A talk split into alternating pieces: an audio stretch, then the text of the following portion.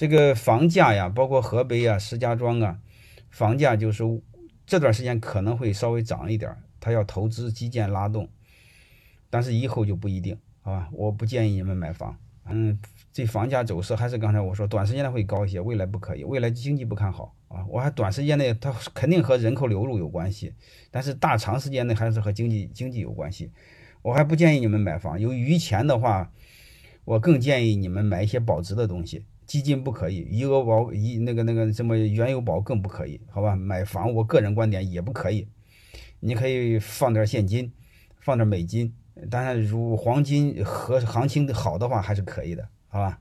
这个是你们把握这个度，我这是我个人建议。因为你们一定要知道，中国未中国过去的四十年经济走势是一直在往上走，未来是在往下走。啊，我们千万别用过去的眼光看未来，这是八竿子打不着，这是两码事儿。过去偶尔有的经济周期，它最多是叫经济的短期转周期，三年两年就回过来。这未来可是十年二十年的周期，好吧？那就不叫周期，那是真周期。过去的偶尔多的叫叫机会，未来是真周期。我们太多的人是没有经历过这种极大的痛苦，所以我们要足够冷静，足够理性。你只要别死，你只要活下来，未来机会多的是，好吧？我再给大家说一个，行情好的时候你就没赚到钱，你千万别指望行情不好时候赚钱，这个逻辑本身都是错误的啊！我更建议这是保守啊，所以我们要先把基本概念搞明白。我简单简单谈一下经中国的经济状况，你就知道该怎么做了啊！中国经济经济状况目前来说，要比前四十年的话非常麻烦。如果十年前到底，现在开始从底往下滑，能明白了？零八年那不叫零八年叫周期，啊，叫小拐弯，那是两码事儿。这个不是前四十年是这样的，前三十年是这样的，到前十年开始是这样的。大家能理解这个逻辑了吧？所以你不要用零八年那个那个下去两年又起来，你千万不要那样想，逻辑错了。就是我们看未来的时候，让用纯理性看，千万不要用经验看。你要用经验是很扯淡的一个事儿。啊！但是我不保证我说的是对的，我只是让你，我只是让你干什么呢？只是让你思考我背后的推理过程，好不好？就是我背后推理的过程，推理的逻辑是不是严谨？我不希望你记我的结论，啊，你学习我的推理，啊，好了，我下面讲大环境，讲完大环境你就知道，第一个，第一个就是这个疫情会持续很久。好吧，从各种因素上，你们一定要知道，这个新冠肺炎它有两段基因，一段呢是那个 SARS 基因，一段是艾滋病基因。由于它里边有艾滋病的基因，它短时间内是解决不了的，因为你们知道，艾滋病三十多年了没有找到药，没有找到疫苗，所以这个疫情会持续很久。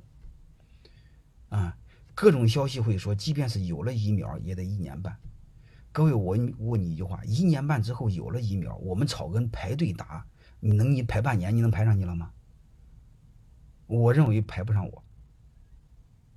啊，我又不是官二代，又不是富二代，排不上我。啊，我想，即便是一年半之后有了疫苗，你排队也得排半年，是这意思吧？我接着讲，这是疫情，它会出现两年多的时间。所以这两年多的时间，就是我们现在知道这个状态是常态。什么常态呢？就是所有的公共场合基本上停滞，我们所有的人都回到私人空间。能明白这意思吗？这是第一个原因。然后第二个原因，我知道你们听买房子的，你们要淡定的听，你们千万不要听结果，结果没有用。我需要你听的是背后我推理的过程，好吧？然后这是第一个，我先谈了这个疫情。然后我再谈另外一个问题，就是疫情持续之后，国际的国外的，就是国外的贸易基本停滞，啊，明白的意思吧？国外的贸易基本停滞，因为国外的疫情下不去，控制不住，它不会有订单，这个大家能听明白了吧？啊，它不会有订单，啊，所以外贸基本终止。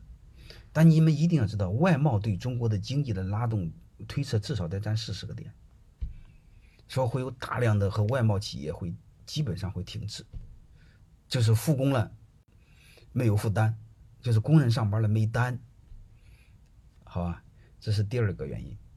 第三个，你们一定要知道一个最底层的根本原因，就是全球会陷入孤立主义，啊，就是从十年前开始，我认为全球。如果前四十年开始开放，开放的第三十年开始滑。这十年其实是在开始封闭，我不知道大家能不能理解，开始封闭、封闭、封闭，啊，封闭、孤立，到什么程度呢？啊，回到这现在已经回到了十年前，我推测慢慢会回到二十年前，大概是这么个逻辑。你们这个大大个大环境，你们一定要知道，你们要不相信，你们看看就知道了。你们多少有点脑袋，你就知道什么时候成立的供销社。供销社是计划经济的产物，为什么有供销社了？那是什么时候的事儿？好几年前了嘛。所以你会发现，这是最大的一个问题。大环境不认识，我们这个认识是错误的。我们知道，一个大的环境就是在这个基础上，全球会陷入孤立主义。就是我们以前叫开放，现在开始孤立。孤立的有还有几个证据，你们看看，你们一定要留意啊！外界的信息你一定要留意，叫春江水暖鸭先知。我们老认为我过好我自己的事儿就行，外界和我无关。各位放心好了，外界每一个事儿都和你有关啊！你千万别认为和你无关！然后我再你看有几个事，第一，日美企业撤资，而且国家给补贴，就是搬迁费国家出。这个是非常恐怖的事。我再说一个，他那工厂的工人，想当年抗日抗韩时候，他们都很积极。一旦他们走了，他们就很无辜。我在这工作三十年了，为什么你们走了呢？所以你千万别认为和大家没关系。然后你们再看一个事儿，中国人把中国基本上把留学生全叫回来了，为什么？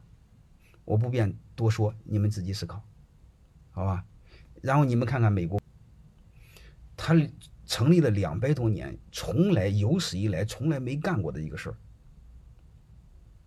他把全球的美国人召回到美国来，所以你会发现，这开始陷入全球的孤立主义，然后是外资撤资，然后是外贸停滞，然后疫情会持续很长。然后紧接着就是经济萧条，你根本就不用管。经我们这个新冠肺炎，在过去来说，它就是什么？打仗。你们稍微留意留意，这这你你看看我们那个和朝鲜边境的那个那个部队在干什么？飞机都停了，火车都停了，不知道啊？这还用说吗？好吧，呃，我们在南海不是发射了几个导弹吗？嗯这不是这些这些不同意不都知道了吗？好吧，所以在这个基础上，我想说一个经济会下行，它可不是一年两年，它会持续下行。全球孤立主义它不是经济，它是政治。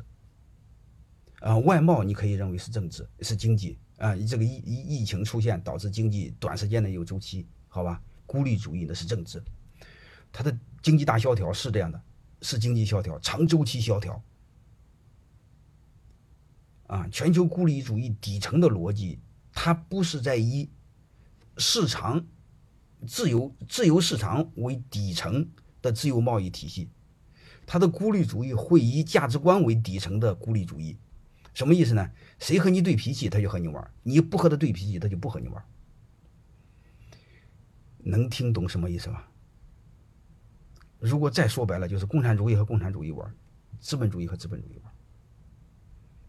玩。啊，我们是共产主义老大，但我想你们一定要思考，我们下边小兄弟有几个？俄罗斯会不会和我们有伙？我想说，俄罗斯最他娘不是东西，所以他赚我们太多便宜。这些剩下你们自己悟，好吧？包括现在的北朝鲜，金胖子是不是 over 了？搞不清楚，他会对中国产生极大的影响，因为他会两边倒，他倒倒到美国那边会非常恐怖。他倒到这边怎么办？倒到那边怎么办？美国肯定不会让他往往我们这边倒，好吧？我谈了几个大的环境，然后紧接着我们对现在来，就是你们在看过去所有的瘟疫过后，一定是物价上涨、经济萧条，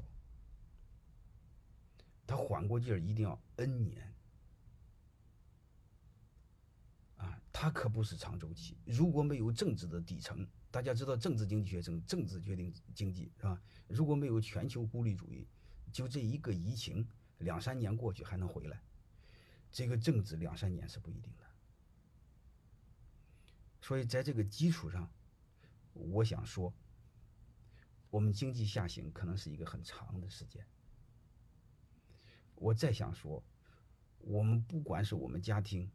还是你们做老板的、做企业的，我只想说一句话：俩字就是活着，啊，哎，俩字就是别死，嗯，啥字就是活下去，啊，不管是企业还是家庭，啊，你慢慢放心好了，所以你把这个大背景做下推理下来之后，你下面就知道怎么做了，啊。所以在这种情况下，不是买房子，这种情况下是活着，然后有点现金，然后学会保值，啊，一定要可变现的哈，房子变现慢，啊，房子你说我们家有我家我家有玉米会涨价，你一看玉米涨不涨价，你看猪肉涨没涨不就知道吗？这玩意儿还用问吗？各位，猪肉是不是涨了一倍了？是不是？所以你看我不买东西，你们一定要是通过通过现象分析背后的逻辑，为什么猪肉涨了？好吧，猪肉涨，粮食涨了，猪肉还涨吗。为什么猪肉涨得比粮食涨得贵？因为你要知道，我们动物吃的最主要的那个蛋白，叫大豆子的来源从国外进口，我们的大豆百分之八十进口。还有一个，这个疫情一出现，很多国家粮食出口它不出口了，他一不出国，我们粮食百分之二十短短缺。明白了吧？明白这意思吧？所以这时候我建议你们就是呃有点现金，然后您愿买粮食买粮食，愿买黄金买黄金，愿买 买美金买美金。但是黄金现在可能价格再高一点，你你再等它低点可以再买，好吧？大概基金我不建议，原油宝更不建议你们。我再想说，我们草根根本就不是玩那玩意儿的，原油宝根本就不是基金，它是期货。你草根老百姓上期货、基基基金、股票，你这玩意儿都搞不明白，你还玩期货呢？期货它有杠杆，它是十倍的杠杆，就是它的风险性比股票大十倍。我们草根还玩这玩意儿，好吧？你千万别玩那玩意儿，啊，大概就大概在这个基础上，你们就知道怎么回事了，好吧？还有一同学问我粮食怎么储存，我只想说一句话：一般粮食只能储存半年，多了是不可以的。当然我是说一般哈，我我没说我没说别的啊。啊，别的你们自己再思考，好吧？我我大概就谈这些。呃，外汇你换不来，你当然你可以换美金，换美金换换不来，好吧？你可能换不了多少啊。还有一个外汇有有有两个哈，一个是一一个是现汇，一个是现金，啊，就是你不要存在银行里头，剩下你们自己悟就好了。大概我就谈这些，好吧？呃，买中国的经济形势，根据这个我推测，你比如。大量的外企，大量的这个外贸停订单停止，它就会有大量的失业，是不是这样？大量的失业的时候，就会产生大量的预期，就是他买房子的时候弄一弄一弄一半儿，他房子交不上，那个还房贷还不上了，房贷还不上，银行就拍卖他家的房子，能听明白这意思了吗？这时候房价它就会跌，你们一定要知道这个逻辑。但是你会发现，中国为了我们政府为了推动经济的拉动，他一定会加大投资。它一加大投资的时候，我们短期房价会上涨。但是你一定要知道一个现象，就是我们零八年四万亿的投资，它效果马上很明显。其实我再告诉你，前些年也也有比它更多的投资，为什么效果不明显呢？就是这基建投资它的边际效应会衰减，衰减到你没感觉。因为大的基建投资收益率偏低，就是投了基本白投。嗯，越投我们草根企业，我们老百姓越没钱。这个逻辑听明白了吗？所以这就是我我给你们讲，基本上要明白，基本上要明白，啊，买第一套房子明白吗？嗯，我就问你一句话，如果房价持续下降，你想住房子怎么办？你想住，你想没房子住怎么办？持续下降的话，你租嘛，租房子不就行了吗？对吧？先活下来再说嘛，好吧？呃，我我我再给你们多说一句话，你们一定知道，就是当你的想法和很多人的想法都一样的时候，说明你的想法对了还是错了？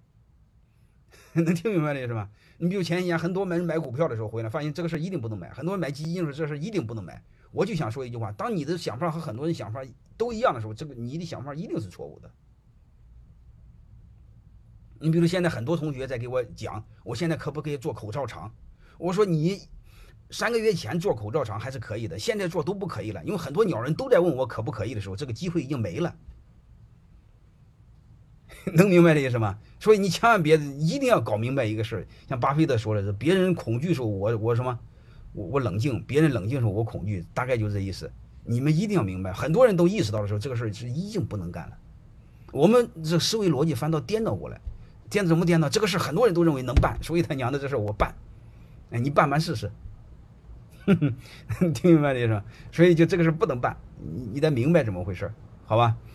呃，大概就是就这，我就这个整个经济形势，我就谈这些。有机会我再给你谈，在这个基础上，我们草根企业该怎么转型，该怎么做战略转型。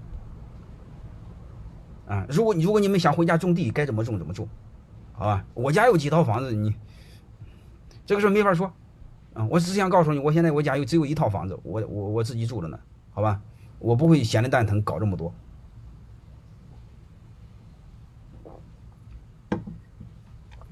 好了，我这个整个经济形势、整个经济走势，我我说完了，然后下边你们该明白的都明白，啊，房价两个关键有有因素，你们自己一定要知道。第一，和和这个城市的净人口流入有关系。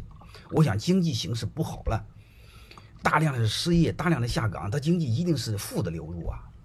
大家明白的意思吗？他负的流入，他怎么会房价会涨呢？还有一个，你你你你想象不就知道了吗？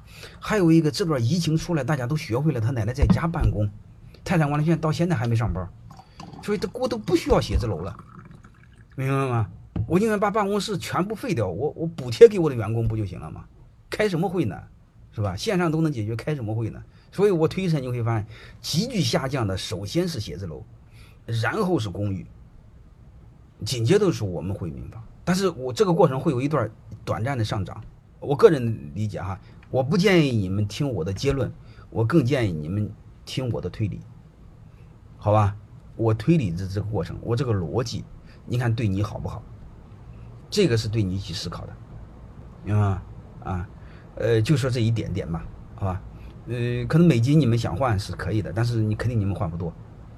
黄金现在这个价格稍微高点，其实你们早买会好一点。啊，呃，有很多学生听我的是他在两百多一两百多的时候就买了，现在很舒服啊。现在买稍微有点不好。好了，黄金投资房子，我就能讲到这儿，好吧？